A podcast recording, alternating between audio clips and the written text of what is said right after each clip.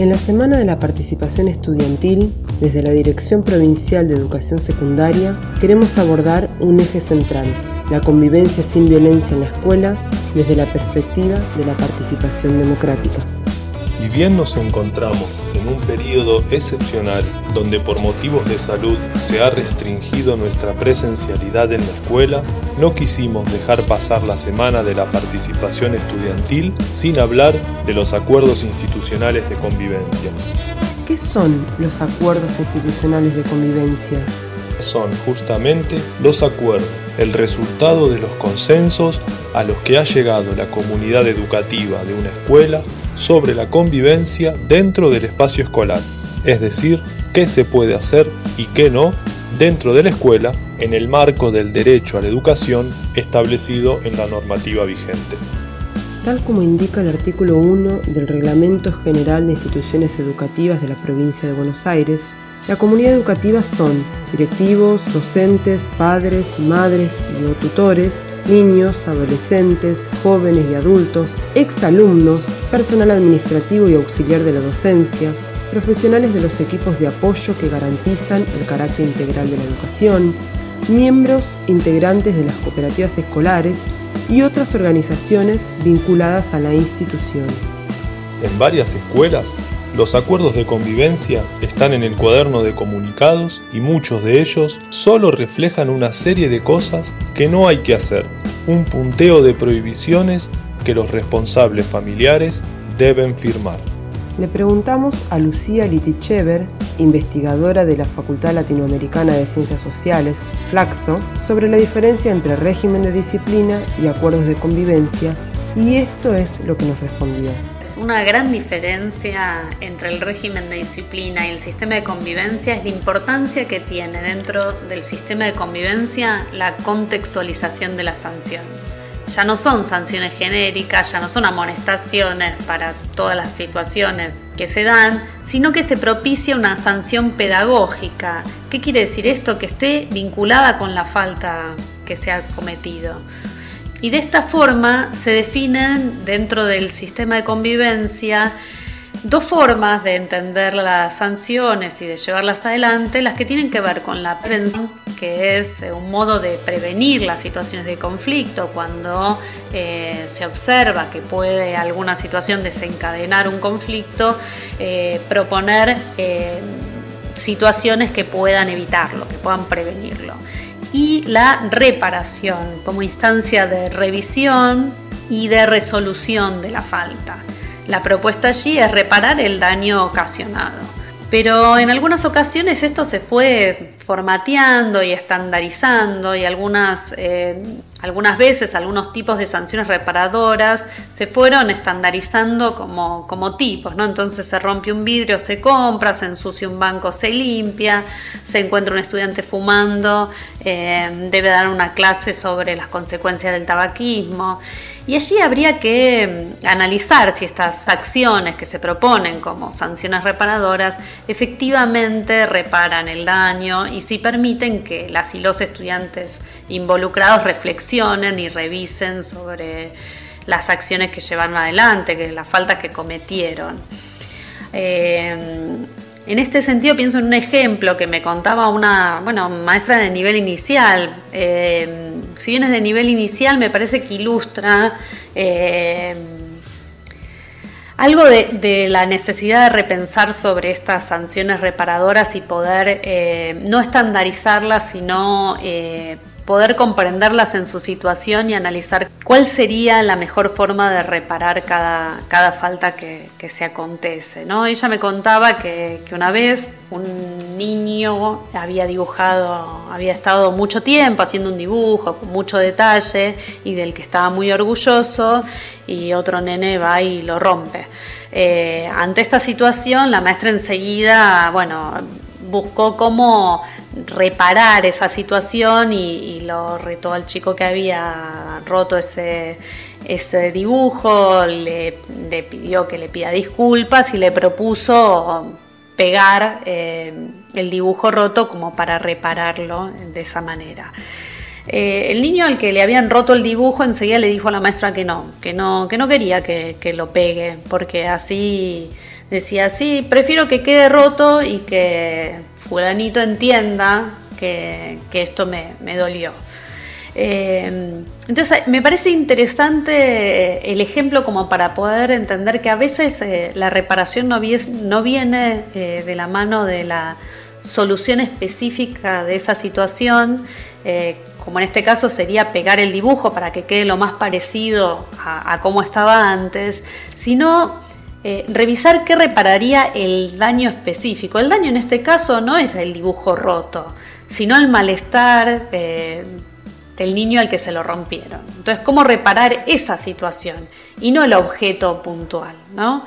Eh, me parece que esto bueno, nos lleva a, nos pone en el desafío de, de, poder pensar cuál es específicamente la situación acontecida y qué permitiría eh, repararla, eh, revisarla, porque lo que nos interesa no es solo que ese dibujo en ese caso esté resuelto, reparado, eh, vuelto a juntar en sus partes, sino que se pueda revisar esa situación. ¿no? Lo mismo con un banco que se ensucia. Bueno, sí, le podemos pedir que lo limpie. A ver, si siempre le vamos a pedir que lo limpie y siempre lo va a seguir ensuciando, no estamos reparando la situación de cuidado del material que usamos todos, ¿no? Bueno, digo ahí como para poder revisar eh, en cada situación cuál es la forma de, reparación pertinente poder entender que por ahí no hay eh, formas genéricas, sino que, que vuelta a esto, escuchar a las distintas partes involucradas nos va a ayudar a poder pensar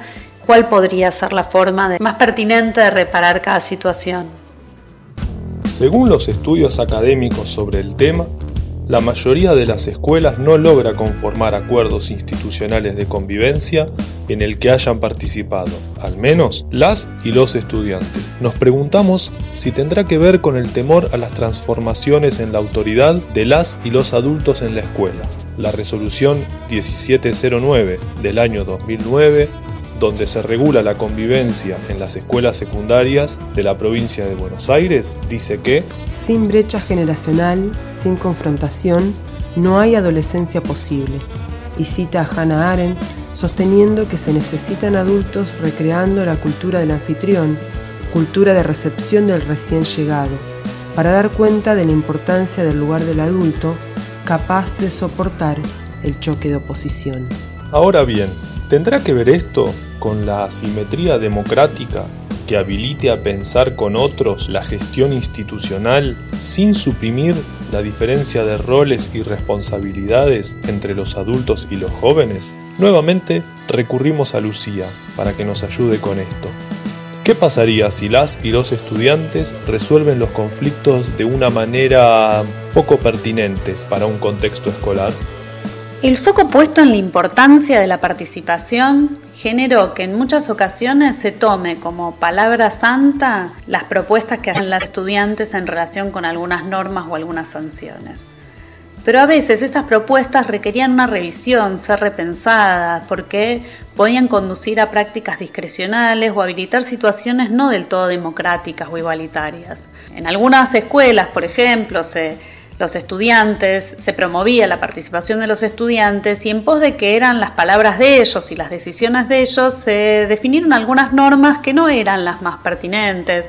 No sé, el uso de uniforme, por ejemplo, y se sostenía esto porque los estudiantes querían, cuando había que ver si esto era lo mejor en esa situación, porque a ver si todos podían acceder a, a ese uniforme o si era la, bueno, la práctica adecuada en, ese sentido. Lo mismo en relación con la toma de decisión de algunas eh, formas de resolución de algunos conflictos. A veces las propuestas de los estudiantes eh, tenían que ver con algunas eh, situaciones que por ahí los dejaban fuera de, de, su escolaridad o que no eran del todo pertinentes a la resolución de esa situación. En este sentido, eh, si bien eh, es importante ese diálogo y el intercambio de opiniones, es importante la construcción que se haga en relación con el acompañamiento, el poder acompañar en esta toma de decisiones, en esta este aprendizaje que implica la participación, el involucramiento, la toma de decisiones en relación con un otro. Y desde este lugar es importante sostener las responsabilidades de cada uno en, en las instituciones según lo que le compete por su función, por su cargo, por su rol, y poder estar allí acompañando y no dejando que el otro tome las decisiones, sino revisar que esta es una propuesta de toma y de resolución colectiva abordar estas cuestiones desde un rol de cuidado que permita revisar las situaciones, sosteniendo desde el compromiso adulto la formación de las y los jóvenes, su formación democrática, su formación ciudadana. La escuela, como otros espacios que transitamos, es un lugar donde la práctica de la convivencia democrática tiene reglas específicas la participación de todos y todas no genera que todo sea posible, sino que las reglas representen las vidas, intereses y características de quienes son parte de la escuela, así como las posiciones y roles que ocupan. En algunas escuelas corre entre pasillos, aulas y salas de profes, que acá se puede hacer cualquier cosa, total no pasa nada, creándose un clima de impunidad en el que no se puede enseñar ni aprender nada. Pero, ¿cómo sería esto en la realidad de una escuela? Salimos a buscar experiencias para compartir y nos encontramos con esto que sucedió allá por el año 2019 en la escuela secundaria número 81 de la ciudad de La Plata. Conversamos con su director, Darío García Grasso, y la preceptora Miriam Feldman acerca de una experiencia enriquecedora. Bueno, mi nombre es Darío García Grasso, soy director de Secundaria 81 y con respecto a la situación de conflicto eh, en particular, nos se dio que era el cumpleaños de un alumno de primero y en el recreo varios, este, varios alumnos eh, le dieron una manteada por su cumpleaños, ingresaron al, aula en el momento de, regreso del recreo. Y bueno, eh, esa manteada terminó con el piso, no solamente fueron golpes de, de manos, sino que también le dieron patadas y todo clima de, de diversión, eh, pero diversión solamente para, para todo menos para el cumpleañero. Entonces, bueno, se intervino, se llamó a la familia y, bueno, y se puso en contacto con el Consejo de Convivencia, que se contó la situación, la idea de, poner en marcha el Consejo de Convivencia que se estaba poniendo en marcha justo ese año, el año pasado.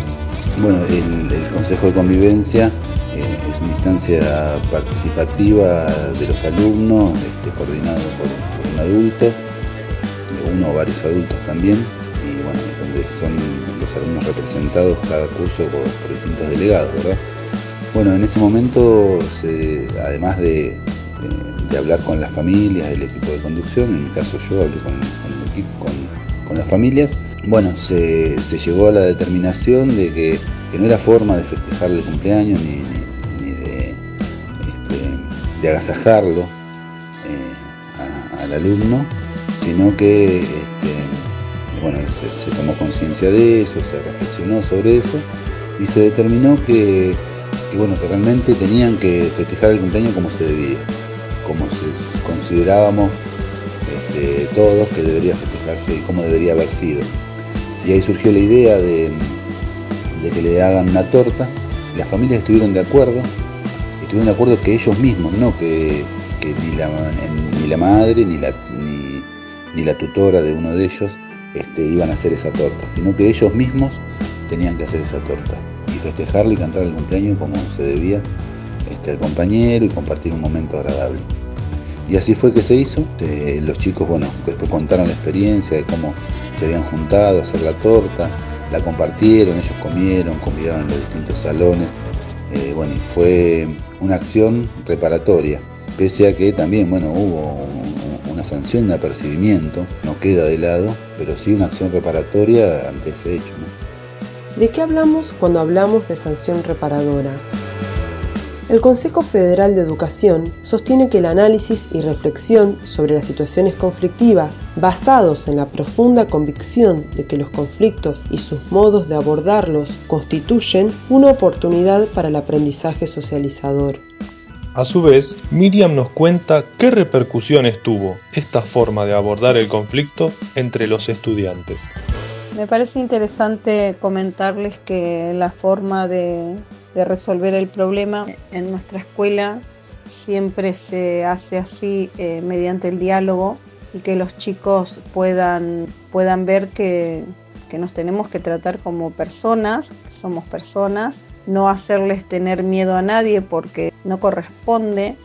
Y también recuerdo que estos mismos alumnos, ellos eh, se dieron cuenta que estaban haciendo mal y eh, después la actitud, eh, la actitud de ellos fue otra porque ellos eran los protagonistas de que el chico eh, tuviese su cumpleaños bien y que lo festejara en la escuela, porque en realidad, no sé, el día anterior, que fue el día de su cumpleaños cuando esto sucedió, no, no hubo un festejo. Y a raíz de esto, después se logró festejarle el cumpleaños. No volvió a suceder una cosa así en la escuela porque además tenemos esos momentos que de cuando los chicos entran a las cuando entramos eh, como toda institución obviamente se saluda eh, hablamos reflexionamos acerca de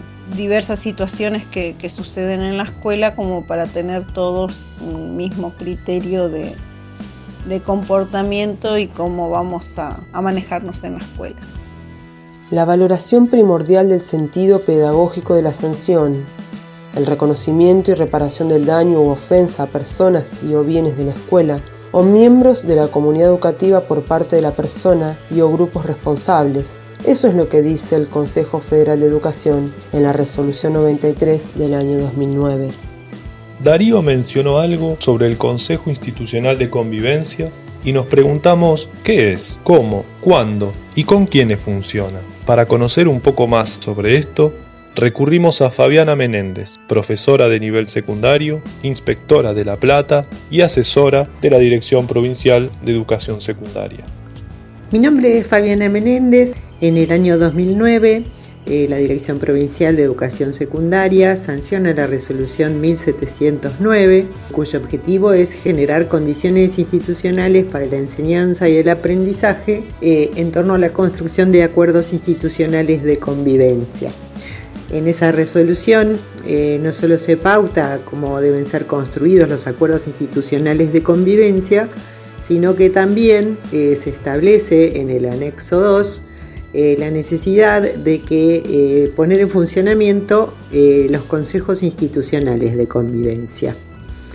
Los consejos institucionales de convivencia son pensados como organismos democráticos cuya función es analizar y tomar decisiones sobre aquellas cuestiones relativas a la convivencia democrática en la escuela y está pensado como un organismo que asesora a los equipos directivos de las escuelas, tanto en la elaboración eh, como en la aplicación y en la redefinición de los acuerdos institucionales de convivencia.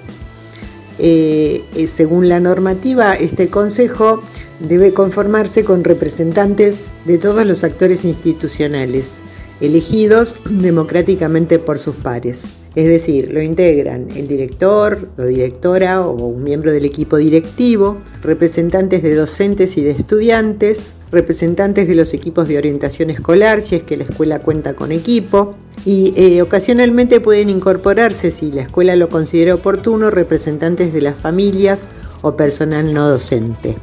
Lo importante es que cada uno de estos sectores esté representado en forma proporcional, de manera tal de que estén igualmente eh, validadas todas las voces de los distintos sectores de la escuela. La normativa sugiere que no se superen los ocho miembros y que se elijan titulares y suplentes. Y cuando un asunto se somete a votación y se produce un empate, el directivo toma la decisión final analizando ambas posiciones. Los representantes de los estudiantes permanecen un año en esa función y los representantes docentes permanecen dos años. Estos consejos institucionales deliberan y recomiendan eh, siempre que estén presentes eh, la mitad más uno de sus miembros y manteniendo la proporción de representación de los sectores. La normativa establece que idealmente debería reunirse este consejo una vez cada dos meses, pero también se puede convocar ante situaciones emergentes. En mi experiencia, más allá de lo que establece la normativa, en el recorrido por las escuelas, tanto como profesora como inspectora, lo más complejo es entender que este Consejo Institucional de Convivencia tiene un carácter preventivo y propositivo es decir, debe tener un funcionamiento permanente y no solo por ahí ser convocado para la resolución o la intervención en algún conflicto emergente. Otra de las cuestiones más profundas y complejas es la discusión permanente que debe generarse entre los distintos miembros de la escuela acerca del valor pedagógico que debe tener una sanción cuando alguno de los sujetos que integran la comunidad escolar ha transgredido una norma que además fue construida colectivamente. Hablar de una sanción reparadora eh, nos remite necesariamente a pensar y entender que no se trata de un castigo, sino que estamos enseñando, y esa es la función de la escuela. La sanción reparadora es una sanción pedagógica y que debe además promover la construcción de ciudadanía. Otro punto que es de crucial importancia es la convicción de que todas las voces de los sectores que integran los consejos institucionales de convivencia tienen que ser efectivamente escuchadas. Es decir, no alcanza con respetar la formalidad establecida y que todos los sectores estén numéricamente representados, sino que el paso necesario e ineludible es entender que los jóvenes y las jóvenes son sujetos de derecho y que por lo tanto sus voces tienen el mismo eh, poder a la hora de tomar las decisiones. Eh, o dicho de otra manera, las voces de los chicos y las chicas deben tener el mismo peso que las voces de los adultos que integran este consejo. Vamos llegando al final de este primer episodio de Diálogos en la Escuela, cuando las voces se encuentran, y queremos aprovechar para sumar algunas reflexiones sobre la convivencia en estos tiempos de pandemia y especialmente cuando regresemos a las aulas. Nuevamente recurrimos a Lucía, que nos brindó unas pistas al respecto. Este tiempo que estamos viviendo creo que impactará fuertemente en la convivencia escolar. La convivencia, como decíamos recién, tiene que ver con la construcción de un espacio común, de un espacio de encuentro con otros. Y allí, en ese encuentro con, el otro diferente, se define mucho de lo que nos forma, de lo que aprendemos, de lo que aprendemos a, a vivir en sociedad, a vivir con otros. Todo eso es lo que hoy se encuentra más obstruido. Se sostienen las clases, la enseñanza de contenidos, pero creo que costó y cuesta más en este tiempo encontrar de recuperar algo de lo colectivo, del intercambio, de las distintas voces. Y así hay una dificultad del encuentro con el otro o hay una ausencia de ese encuentro que, que obturan la posibilidad de, eh, de verse con la diferencia, de la convivencia misma. Entonces, ¿cómo aprendemos lo distinto a mí sin ese encuentro que se propicia en la escuela? Sin ese encuentro público que se propicia en la escuela. Este es un gran desafío para trabajar y, tener en cuenta en la conformación de los vínculos que, es necesario trabajar y que es necesario rever y pensar cómo abordar, porque eh, en este tiempo de, distanciamiento, este es un aspecto que está faltando y que hay que ver cómo abordarlo, cómo darle forma para poder seguir eh, buscando los encuentros con otros, buscando la construcción de ese espacio común pese a las distancias. Te invitamos a que te comuniques y nos cuentes alguna experiencia sobre una sanción reparadora o sobre el funcionamiento del Consejo Institucional de Convivencia en tu escuela. Nuestro correo es participación secundaria o también aic secundaria.abc.gov.ar. También nos puedes seguir en Facebook, Instagram y Twitter como Dirección Provincial de Educación Secundaria.